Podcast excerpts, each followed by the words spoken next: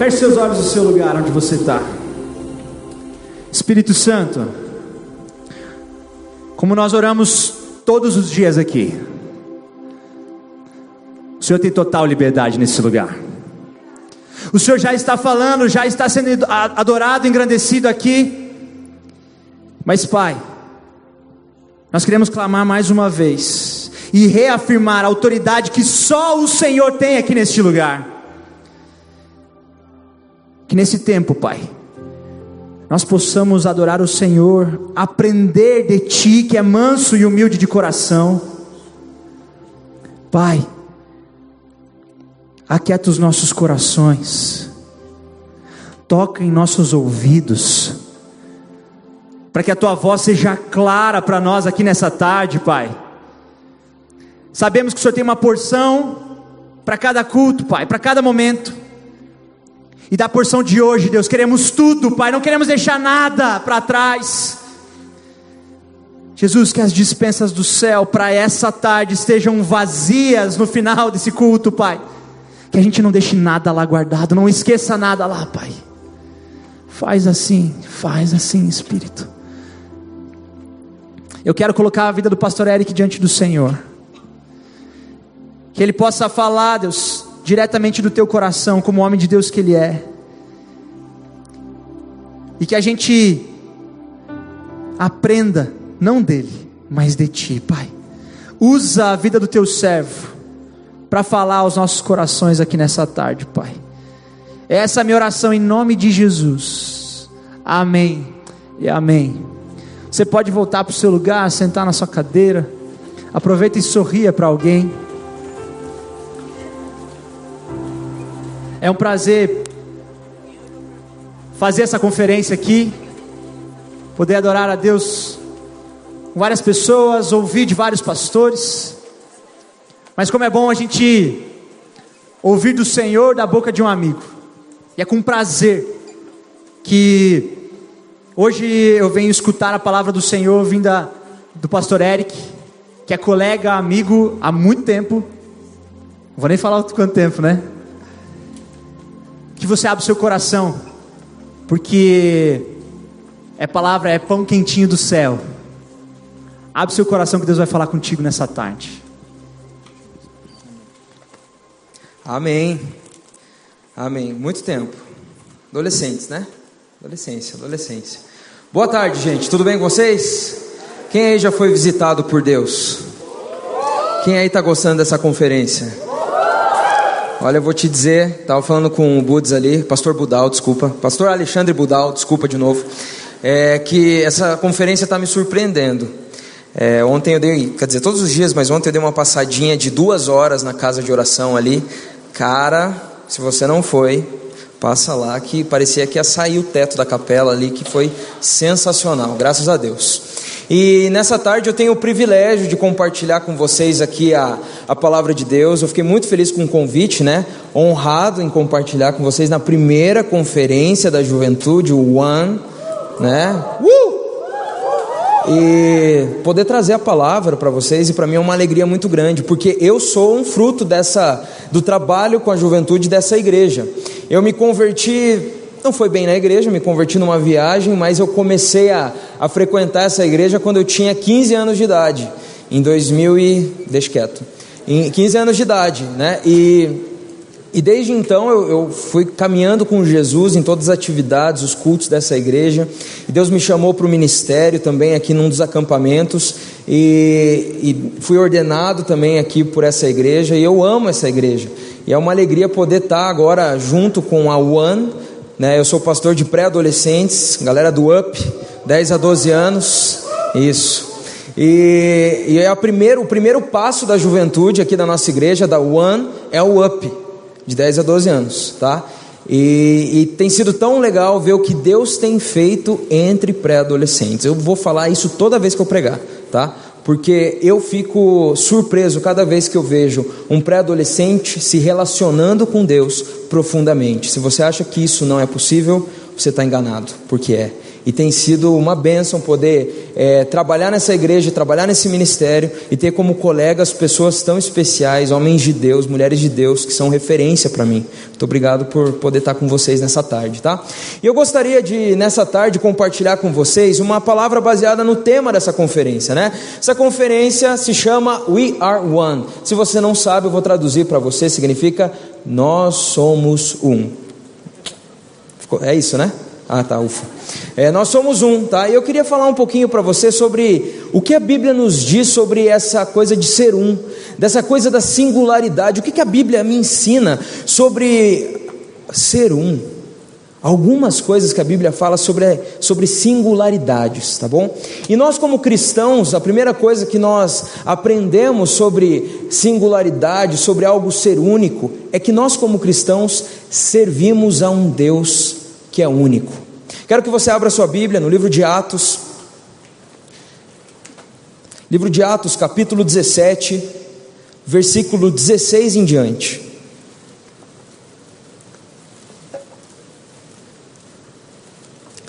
Atos capítulo 17, versículo 16 em diante. A gente vai perceber nesse texto um pouquinho sobre como é importante e como é especial servir um Deus que é único. Me acompanhe então, Atos 17, versículo 16 em diante, diz assim a palavra de Deus: Enquanto esperava por eles em Atenas, Paulo ficou profundamente indignado ao ver que a cidade estava cheia de ídolos. Por isso discutia na sinagoga com os judeus e com gregos tementes a Deus, bem como na praça principal todos os dias, com aqueles que por ali se encontravam. Alguns filósofos epicureus e estoicos começaram a discutir com ele. Alguns perguntavam o que é, é o que está tentando dizer esse tagarela. Outros diziam: parece que ele está anunciando deuses estrangeiros, pois Paulo estava pregando as boas novas a respeito de Jesus e da ressurreição. Então o levaram a uma reunião do Areópago, onde lhe perguntaram: Podemos saber que novo ensino é esse que você está anunciando? Você está nos apresentando algumas ideias estranhas e queremos saber o que elas significam. Todos os atenienses e estrangeiros que ali viviam não se preocupavam com outra coisa senão falar ou ouvir as últimas novidades. Então Paulo levantou-se na reunião do Areópago e disse: Atenienses, vejo que em todos os aspectos vocês são muito religiosos. Pois andando pela cidade observei cuidadosamente seus objetos de culto e encontrei até um altar com esta inscrição: Ao Deus desconhecido. Ora, o que vocês adoram, apesar de não conhecerem, eu lhes anuncio. O Deus que fez o mundo e tudo que nele há é o Senhor dos céus e da terra e não habita em santuários feitos por mãos humanas. Ele não é servido por mãos de homens como se necessitasse de algo, porque ele mesmo dá a todos a vida, o fôlego e as demais coisas. De um só fez ele todos os povos para que povoassem toda a terra, tendo determinado os tempos anteriormente estabelecidos e os lugares exatos em que deveriam habitar. Deus fez isso para que os homens o buscassem e talvez, tateando, pudessem encontrá-lo, embora não esteja longe de cada um de nós, pois nele vivemos, nos movemos e existimos. Como disseram alguns dos poetas de vocês, também somos descendência dele. Assim, visto que somos descendência de Deus, não devemos pensar que a divindade é semelhante a uma escultura de ouro, prata ou pedra feita pela arte e imaginação do homem. No passado, Deus não levou em conta essa ignorância, mas agora ordena que todos, em todo lugar, se arrependam. Pois estabeleceu um dia em que há de julgar o mundo com justiça, por meio do homem que designou, e deu provas disso a todos, ressuscitando-o dentre os mortos. A Bíblia vai nos contar que Paulo estava numa cidade extremamente religiosa. Paulo andou pelas ruas daquela cidade e por onde ele passava, ele encontrava templos dedicados a diversos deuses, um panteão imenso de deuses. Ele passava por uma esquina e via um deus da, da chuva, ele passava por outra esquina e via o deus da fertilidade, ele passava por uma praça e estavam adorando o deus do, do da chuva, da, das trevas, eu não sei, vários deuses. E naquela, naquele dia ele, ele ficou indignado com aquilo, tão indignado que ele na sua discussão, ele resolveu pregar sobre o verdadeiro Deus, sobre o único Deus. E então ele se levanta e ele fala: Olha, eu estava andando por aí, eu vi um templo que estava escrito ao Deus desconhecido. Eu vou dizer para vocês quem é esse Deus. Paulo utiliza daquele templo como um canal para pregar sobre o verdadeiro Deus. E ele vai dizer tudo isso que a gente leu: que o nosso Deus é único, que ele não habita em templos feitos por mãos humanas, que ele não é servido por mãos humanas. O nosso Deus é diferente de todos aqueles deuses que Paulo viu sendo adorado naquela cidade. E a primeira coisa que a Bíblia nos ensina sobre essa coisa de singularidade, sobre ser um, é que o nosso Deus é único, não tem rival. Se a gente vai estudar mitologia, as outras culturas é, politeístas, a gente vai ver tantos deuses e tantas histórias sobre esses deuses. Que um Deus brigou com o outro, que um Deus castigou o outro, que um Deus teve um filho, que daí esse filho ficou sendo castigado eternamente e tudo mais. Mas nós, diferente de todas aquelas culturas da época, nós cremos em um Deus. Eu não sei se você entende o quanto isso era incoerente naquela região. Mais incoerente ainda foi quando Deus, único e todo verdadeiro, se revelou a Abraão. Abraão recebe a revelação do Deus único, morando no meio de culturas que acreditavam em vários deuses. O povo de Israel sofria né, um certo preconceito por só ter um Deus. Como assim? Um Deus? O nosso povo tem vários deuses, nós acreditamos nesse, nesse, nesse, e eles têm um. Não é possível, essa nação é fraca. Nós, como cristãos, como pessoas que creem na Bíblia, cremos num único Deus, Criador do céu e da terra, que sustenta tudo com a palavra do seu poder. Esse é o nosso Deus. E às vezes a gente está tão acostumado a ouvir essas coisas que a gente não dá mais valor, que a gente não para para pensar que o Deus Criador de todas as coisas para para ouvir a minha oração. Que o Deus Criador de todas as coisas se importa comigo e com você e essa é outra coisa magnífica sobre acreditar num Deus único: é que o nosso Deus, além de ser único, ele se relaciona com a gente. Cara, o Criador se relaciona comigo, se relaciona com você. Isso é incrível, isso é sensacional. Saber que o Senhor está comigo, e que quando Ele está comigo eu não preciso temer. Saber que o Deus que criou, como eu disse, as estrelas, que chama cada uma das estrelas pelo seu nome, que coloca o mar na palma das suas mãos, além de ser um Deus único e todo-poderoso, ele se relaciona conosco. Acreditar num Deus único é algo que deve fazer o nosso coração queimar de paixão, de amor por esse Deus, o Criador que se relaciona. Mas ele se relaciona de uma maneira que você pode pesquisar onde você quiser, você não vai encontrar em qualquer tipo de cultura um Deus que se relaciona através de um sacrifício dele mesmo. Você conhece a Bíblia? Você sabe que por conta dos teus erros, por conta dos meus erros, eu estava afastado de Deus e você estava afastado de Deus. E não existia nada que eu e você pudéssemos fazer para nos reaproximar dele. Em qualquer outra cultura, o que, que esse Deus da história faria? Jogaria um raio na cabeça, castigaria, acabaria com a humanidade, destruiria para sempre, não deixaria rastro. Mas o nosso Deus é diferente. A palavra de Deus diz que ele se desfaz da sua glória, ele vem como servo habita entre nós e paga conta dos meus erros e dos seus erros. Que Deus é esse? Ele é único. Nós servimos a um Deus único que se relaciona e que é um Deus de amor e de graça. João 3,16, um dos versículos que a maioria dos crentes tem decorado, né? Deixa isso bem claro, porque Deus amou tanto eu gosto dessa palavra. Amou tanto o mundo que deu seu Filho unigênito para que todo aquele que nele crê não pereça, mas tenha vida eterna. Que outro Deus na história da humanidade, das culturas, faz isso? Ama tanto o nosso Deus, o seu Deus. E a gente precisa ter esse essa visão de Deus reavivada nos nossos corações, porque conhecer a Deus nos ajuda a segui-lo, a amá-lo mais. Tem muita gente que se desvia pelo caminho, muita gente que desanima. Sabe o que eu acho? É falta de conhecer a Deus. A Bíblia mesmo fala isso: o meu povo perece por falta de conhecimento. Conheça a Deus, e as raízes vão se aprofundando, e o amor vai ficando mais forte, e o relacionamento vai ficando mais intenso, porque nós servimos a um Deus que é único e não tem como, depois de conhecer esse Deus, retroceder. Não tem como. Como é que eu vou voltar atrás? Ontem ou anteontem, eu não me lembro, eu completei 12 anos de conversão. E eu vi uma vez do Laurinho, numa das nossas reuniões, ele falou uma frase muito bonita que me marcou. Ele falou: Eu quero servir a esse Deus até o meu último suspiro.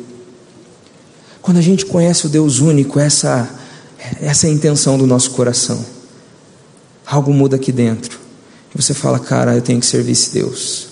Porque é diferente de todos os outros. Ele se relaciona comigo. Ele me ama tanto, Ele me perdoa. A segunda singularidade que a gente vai encontrar na Bíblia, além de servir a um Deus que é único e todo-poderoso, sem, nenhum, sem nenhuma competição com outro Deus, é que eu e você somos únicos. Eu sou único, você é único. Dá uma olhadinha para a pessoa do seu lado. Olha bem para ela. Diferente, né? Diferentinho, não é? Porque nós somos diferentes, nós somos singulares, nós somos únicos.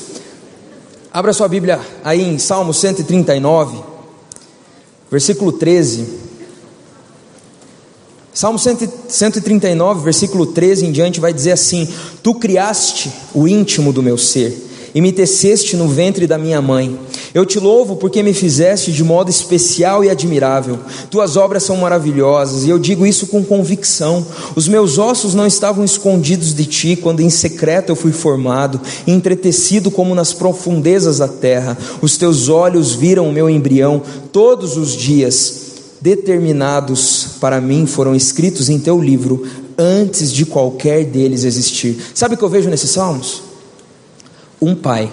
Tá? Eu, eu não sou pai, mas eu agora estou convivendo mais com o Buds ali, né? Pastor Alexandre Budal, né?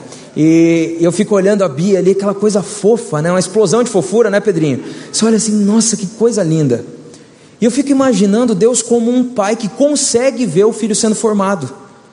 Cara, é tipo um spoiler, né?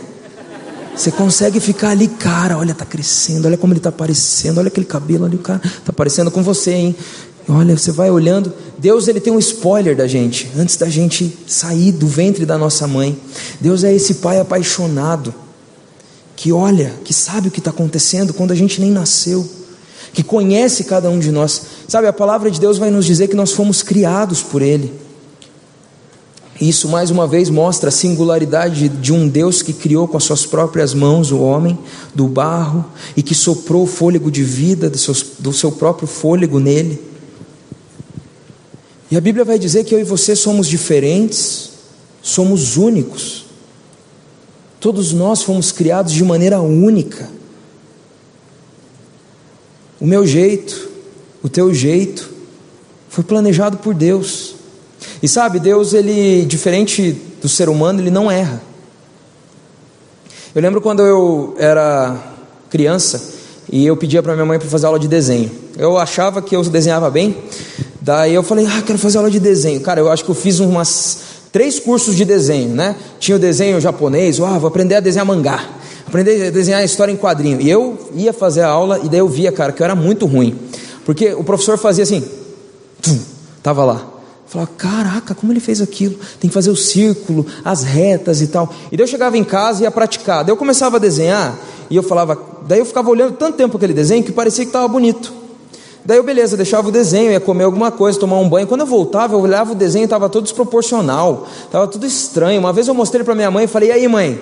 E ela fez uma cara que eu desisti de desenhar para sempre. Estou falando sério. Eu desenho e deixo escondido, tá? O que eu desenho. Mas Deus, ele é diferente. Ele faz tudo de maneira perfeita. Ele cria as coisas com perfeição. Você não é um acidente, não para Deus.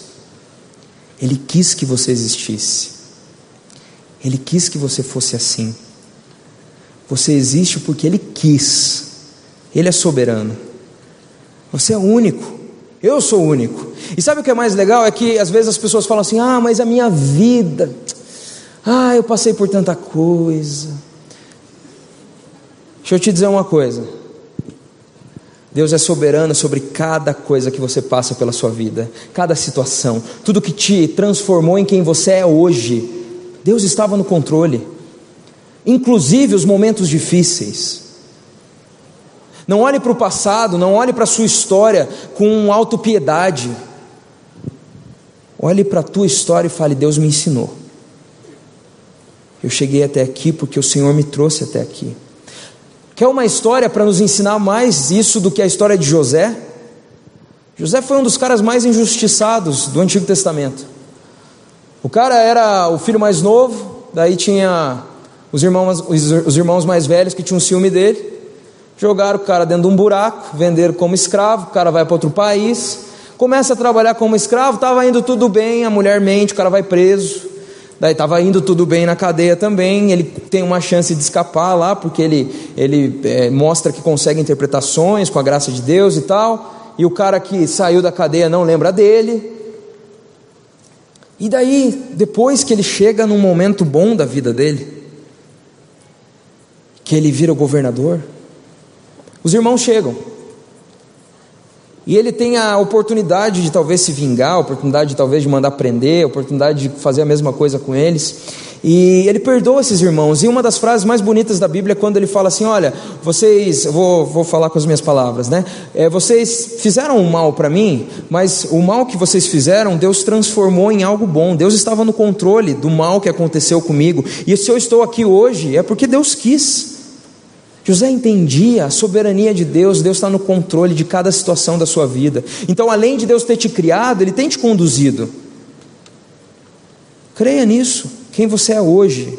Deus quer que você seja essa pessoa, claro. Santificação, buscar ser melhor. Mas não olhe para o passado como, ah, minha história é muito sofrida. Ah, cara, Deus faz as coisas novas. Deus vai usar a tua história. E essa é outra coisa magnífica do fato de eu ser único e você ser único. Deus nos usa do jeito que nós somos. Deus nos usa do jeito que, ele, que você é. Cada um de nós tem dons, talentos, mas tem uma personalidade. E quem me conheceu com 15 anos, sabe que eu era extremamente tímido. Eu ainda sou, mas eu era o cara que me escondia para não dar oi.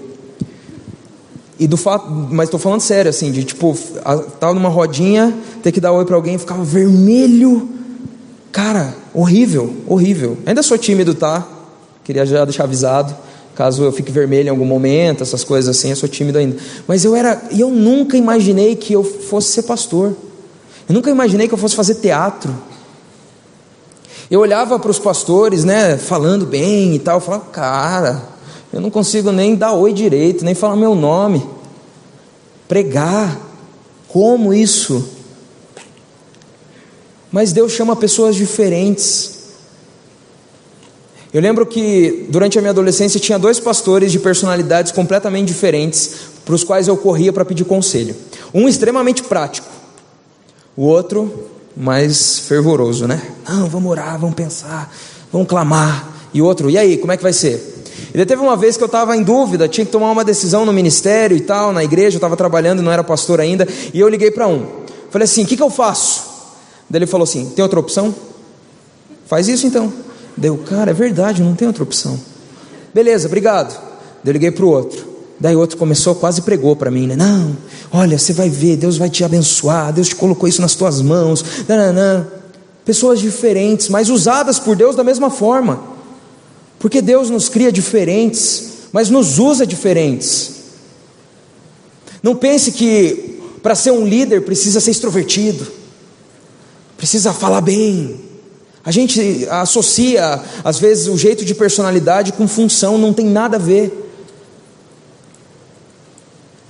Deus vai te usar do jeito que você é. Amém? Deus te usa do jeito que você é. Diferente eu comecei um grupo de líderes lá no Ministério de Pré-Adolescentes, com pré-adolescentes, tá? Tem alguém aí do BAC? Um ali, dói tem dois. Ó. Não vou chamar aqui na frente, tá? Fica tranquilo. Tem encolheu assim, ó. É, é, um grupo que a gente desenvolve os dons e, e talentos deles e tal, desde, que, quando, desde quando são, são pré-adolescentes. Né? E eu chamei, assim, ah, vem você, vem você, fui orando e fui chamando, e de repente eu estava numa sala, um diferente do outro, completamente. Eu falei, caramba. Daí tem um que começa, ele já sabe pregar, basicamente. Você bota ele para falar numa célula, o cara já fala e já compartilha, nem precisa escrever nada. Daí tem outro que é mais na dele, mas é um servo você pede para fazer alguma coisa, o menino vai, ele pensa nos outros. Cada um eu vejo dons, personalidades diferentes, porque cada um de nós somos únicos. Fomos criados de maneira única, temos uma história que é única. Tua história só você tem. Os problemas que você passou, só você passou. A família que você foi criado, só você foi criado. Com a sua personalidade, as coisas que você aprendeu, os amigos que você teve te tornam únicos. E Deus te usa assim, sendo único. Essa é uma das, das coisas mais belas do, do reino de Deus. A gente ser único, ser diferente. A terceira coisa que o reino de Deus e, e a Bíblia nos ensina sobre singularidade é que nós somos um só corpo. A Bíblia vai falar em Colossenses 3, de 12 a 17. Portanto, como povo escolhido de Deus, santo e amado, revistam-se de profunda compaixão, bondade, humildade, mansidão e paciência. Suportem-se uns aos outros e perdoem as, perdoem as queixas que tiverem uns contra os outros. Perdoem como o Senhor lhes perdoou. Acima de tudo, porém, revistam-se do amor, que é o elo perfeito. A igreja vai ser chamada a uma comunhão profunda. Eu e você, diferentes do jeito que somos, com histórias diferentes, nós servimos um único Deus. E dessa forma a Bíblia vai falar que nós somos um corpo cada um com uma função, mas um corpo. E a cabeça é Jesus. O cabeça é Jesus. E, e, essa comunhão que a igreja vive é algo completamente diferente do que nós vemos pelo mundo. É, se você for em qualquer tipo de empresa, se você for em qualquer tipo, no mercado mesmo de, de trabalho, existe algo que dita as regras: competitividade. É um querendo passar por cima do outro, é um querendo se dar bem e deixar o outro para trás. É assim que funciona. O mundo funciona dessa forma. Mas nós, como igreja, somos chamados a ser um corpo. Nós, como igreja, somos chamados a ter uma comunhão profunda, diferente, completamente diferente. E a Bíblia vai falar que o elo que nos une, que a cola que nos une, é o amor. É isso que te une à pessoa que está do seu lado. É isso que me une a você, o amor. Sendo diferentes, personalidades diferentes. A gente tem que aprender a amar um ao outro. A gente tem que aprender a respeitar as diferenças, de jeito de adorar a Deus, de jeito de se vestir, de jeito de falar, das músicas, do gosto musical, sei lá, as diferenças. E olhar para a pessoa do lado e pensar: esse é meu irmão eu faço parte de uma família. Eu faço parte de um povo que serve a um único Deus. E que quando está diante dele é um só povo. Eu e você somos um povo que caminhamos nessa terra segundo as leis dele. Eu gosto de dizer que a igreja é a embaixada do céu na terra. Nós somos os representantes do céu aqui. E as pessoas vão olhar o modo com que a gente se relaciona, o modo com que a nossa igreja se relaciona com a outra, e aí eles vão ver uma diferença, ou não.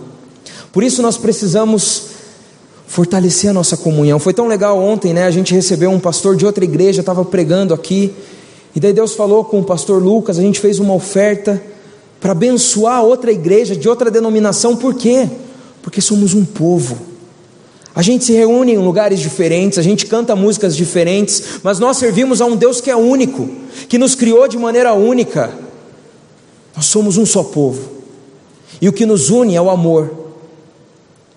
A gente precisa ser diferente. Aqui, e eu sei que a gente não alcançou isso ainda, eu não alcancei, mas tem que ser algo que a gente busca todos os dias, e a gente vai conseguir isso se aproximando dEle. Porque quando a gente se aproxima dele, eu olho para o meu irmão do lado, eu não julgo o jeito que ele está adorando, eu não julgo o jeito que ele está falando, que ele veio conversar, porque eu sei que ele faz parte da minha família. Nós temos que ser diferentes, nós temos que ter uma comunhão muito mais profunda do que a comunhão que existe por aí, que é uma comunhão de redes sociais. A gente precisa se importar com as pessoas. A gente precisa olhar para as pessoas e sentir compaixão delas, aqui dentro e lá fora. Essa é a diferença que a gente tem. Só que se a gente não tem essa diferença, por que eu vou numa igreja então? As pessoas olham para a gente, você diz que frequenta uma igreja, eu digo que sou um pastor, e as pessoas olham para a gente com um critério muito maior do que, que olha para qualquer outra pessoa. Nós, nós somos julgados assim, temos que ser perfeitos. Baseado nisso, a gente precisa fazer o nosso melhor. E quando a gente erra, o que, que a gente faz? A gente pede perdão, a gente é humilde o suficiente para falar: foi mal, desculpa. Eu tento, mas vacilei dessa vez. Essa, esses são princípios que nos diferenciam dos outros. O amor é o vínculo perfeito que nos une. Teve uma, uma, um dos encontros, né, um dos primeiros encontros que eu fiz com esses pré-adolescentes. É, uma das meninas tinha me avisado que tinha intolerância à lactose e eu tinha levado bolo. E nesse bolo tinha, tinha lá algo que ela não podia comer. E eu falei, ai cara, e daí estava na hora do lanche, ela estava lá, e daí um dos meninos levantou, pegou uma sacolinha que estava dentro da mochila dele, entregou para ela, e tinha biscoito que ela podia comer, que ele comprou no mercado antes de vir para cá. Isso é igreja. É você se importar com o irmão do lado. E é tão bom fazer parte e ter testemunhos disso aqui na nossa igreja. É tão legal.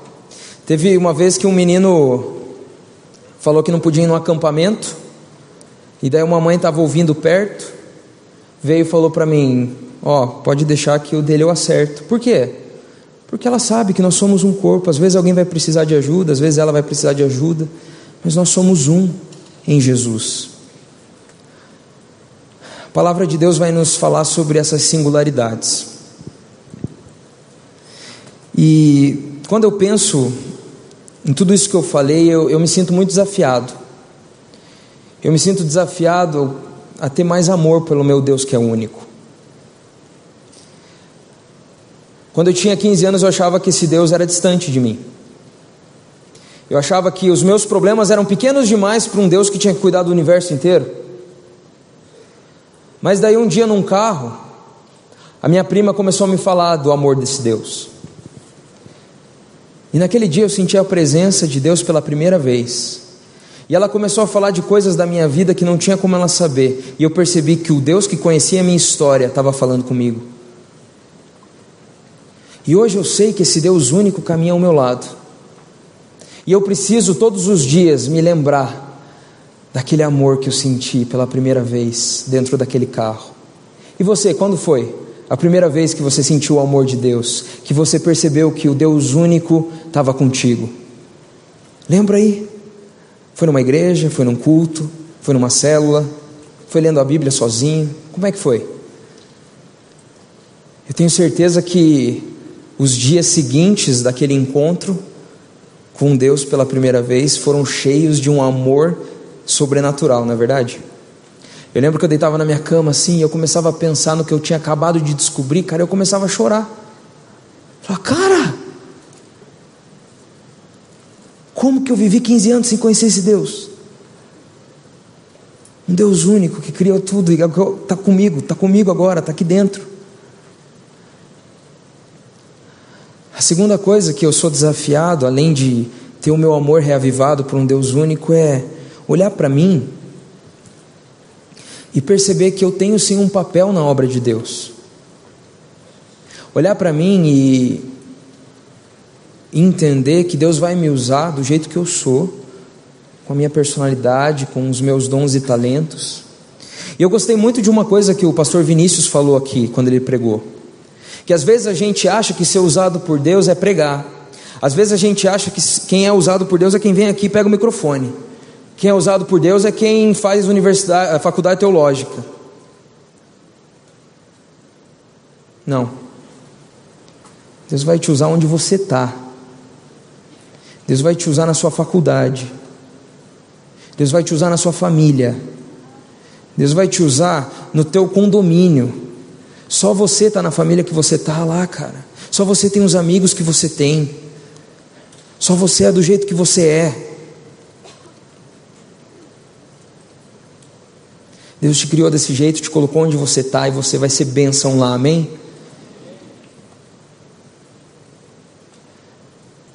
E eu sou desafiado a olhar para vocês, para os meus irmãos com amor.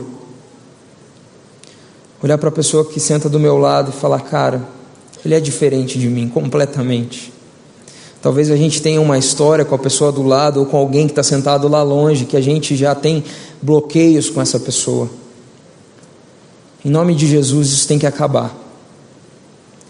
Em nome de Jesus, o que tem que nos unir é o amor, o perdão, a graça, a paciência.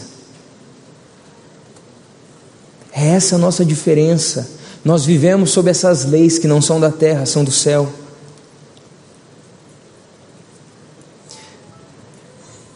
Gostaria que a banda subisse aqui, agora eu queria fazer algo um pouco diferente. A gente falou sobre ser singular, sobre ser único. E, e talvez durante essa palavra Deus começou a falar aí no teu coração. Talvez Deus falou muito no teu coração. Mas você entendeu algumas coisas dele. E às vezes cada um entende uma coisa diferente. Porque é o Espírito Santo que dá uma aplicação personalizada para você. Mas eu queria orar com você nessa tarde. Eu queria orar com você que precisa reacender a chama no teu coração. Eu quero orar com você que se acostumou tanto a falar que serve a um Deus único e todo-poderoso, que já tá, já virou rotina, que vir para a igreja já virou um hábito, que lê a Bíblia já é, faz parte, tem que ler aqui. Você não tem mais paixão, você não tem mais amor, aquele amor, amor que queima no teu coração como queimou quando você o encontrou. Se nessa tarde você percebeu que está assim, eu quero orar com você. Se nessa tarde você percebeu que você tem uma visão de si mesma distorcida, de si mesmo distorcida, se você tem olhado para você e para sua história e pensado, cara, eu não sou capaz. Eu sou o cara que vai ficar aqui sentado, que vai fazer parte dos cultos, mas Deus não pode me usar. Do jeito que eu sou, com a minha personalidade, com os meus erros, difícil. Eu quero orar com você, porque a palavra de Deus diz que isso é uma mentira. E é uma mentira que às vezes está tão profunda no nosso coração que só Deus para tirar.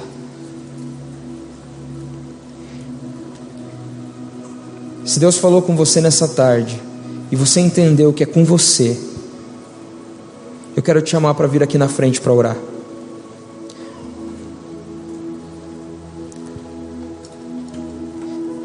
Se você percebeu que o Deus único e todo-poderoso já não não traz aquele calor no seu coração. Se você percebeu que você olha para você mesmo e acha Deus não vai me usar, não rola, não dá. Vem para cá, vamos orar junto. Não fica sentado não. Faz teu compromisso com Deus nessa tarde. E eu queria fazer um terceiro desafio eu queria fazer um desafio para a igreja. Nós somos um, lembra? E eu queria que você que está passando por alguma dificuldade hoje na sua vida, talvez antes de vir para cá você passou por um problema, talvez antes, talvez você foi demitido, talvez está sem emprego, está passando por dificuldades, está com uma doença, eu não sei qual é a sua dificuldade, mas eu queria que você ficasse em pé no seu lugar agora. E as pessoas que estão ao redor vão se ajuntar a essas pessoas e vão orar com elas. Vamos lá. Se alguém ficou de pé do seu lado, junta aí com essa pessoa, ora por ela. Vamos colocar em prática essa coisa de ser um, de ser corpo. Então, dá uma olhadinha aí ao seu redor. Ficou de pé, abraça, bota a mão aí nas costas, na cabeça e começa a clamar: Deus, abençoa meu irmão, abençoa minha irmã. Nós somos um, nós cremos no mesmo Deus. Deus restaura. Pergunta qual é o problema, qual é o pedido de oração. Vamos colocar em prática. Somos um em Jesus. Eu gostaria de chamar agora os supervisores, os pastores, para orar por esse povo que está aqui na frente.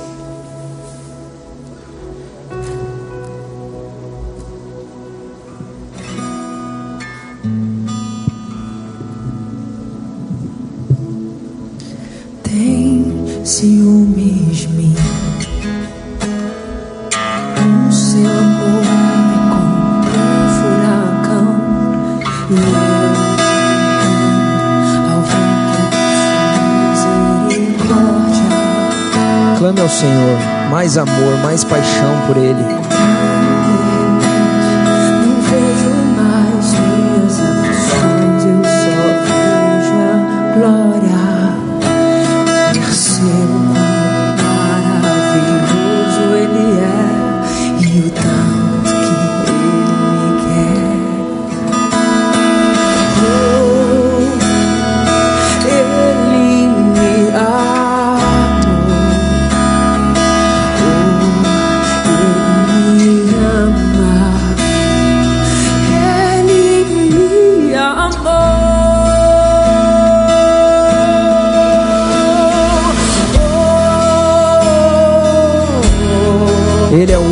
Você é único. E nós somos um.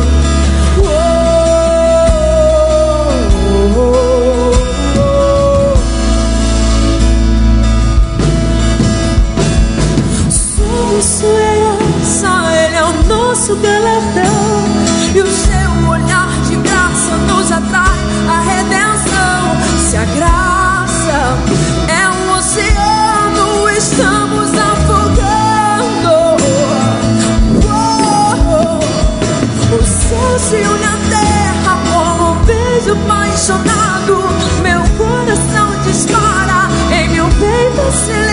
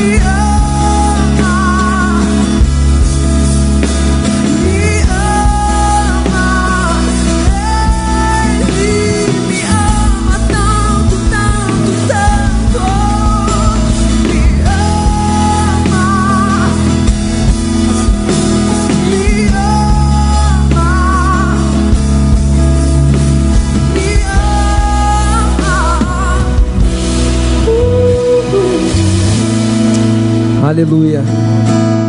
Eu quero fazer um desafio para você. É um desafio que Deus tem colocado no meu coração nos últimos dias. Nós que somos igreja, precisamos olhar para as pessoas que fazem parte da igreja, sem julgamentos. A gente precisa olhar com mais amor para as pessoas. A gente tem que ter olhos de graça. Nós fomos alcançados por essa graça. Eu fui perdoado. Eu preciso perdoar. Eu demorei para aprender isso.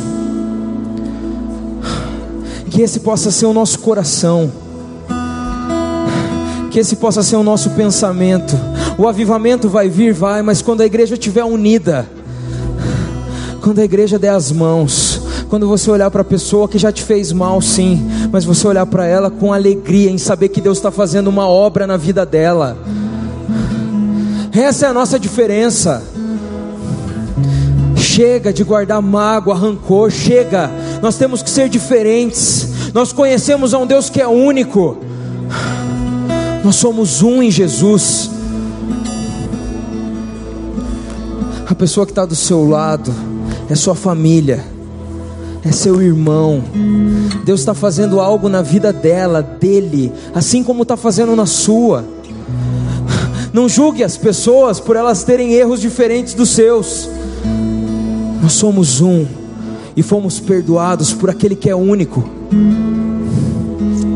Deus, restaura o amor pelo Senhor, Pai. Nós clamamos nessa tarde, Deus. Queima os nossos corações com amor pelo Senhor, Pai. A nossa caminhada talvez tenha enfraquecido a nossa paixão, o nosso amor, os nossos pecados, a nossa rotina. Eu não sei, Deus, mas nós queremos declarar nessa tarde, Deus, nós te amamos. O Senhor é único e nós queremos te amar a cada dia mais, Deus. Pai, nessa tarde nós queremos dizer: Vem, Senhor, com a tua presença, que a tua doce presença seja a nossa única paixão, a nossa única vontade, Pai, e que isso nos faça olhar para o lado com amor e com graça e com paixão também. Pai, nos ajuda a olhar para a gente como o Senhor olha não por ter algum mérito em mim, algum mérito em nós, não, Deus, mas o Senhor nos criou e não foi à toa, Deus. O Senhor quer nos usar para algum propósito, e o maior de todos os propósitos é ser parecido com Jesus. E o Senhor vai nos, nos usar onde nós estivermos, seja num, num, templo, seja com o microfone na mão, seja trabalhando como motorista, como médico, como advogado, fazendo faculdade, eu não sei, Deus, mas o Senhor nos colocou e guia as nossas vidas, e nós estamos onde estamos porque o Senhor nos trouxe, e nós queremos te servir, Pai. Nós queremos, Deus. Ah, Deus, nos faz ser um, Deus. Nós clamamos ao Senhor, Pai, restaura o amor ao Senhor. Restaura a paixão, Deus. Nós precisamos disso. Ah, Deus, obrigado, Pai. Obrigado, porque mesmo sendo único, todo-poderoso, o Senhor me ama tanto que me perdoa através de Jesus. Pai, que essa oração feita hoje não seja uma oração feita na emoção, mas seja uma oração feita com todo o coração que vai buscar mudança, que vai buscar olhar para o lado com amor, que vai buscar olhar para cima com amor, que vai buscar olhar para si mesmo com amor. Deus, é o que nós oramos nessa tarde, em nome de Jesus. Amém. Meu desejo é que essa palavra frutifique nos nossos corações e que a nossa igreja, não só a PIB, mas de Curitiba, do Brasil seja conhecida por ser uma, por ser unida pelo amor. Pessoas diferentes, fazendo parte do mesmo povo, seguindo um único Deus, até que Ele volte, até que Ele venha e a gente cante para sempre que Ele é santo. Que Deus te abençoe. Amém.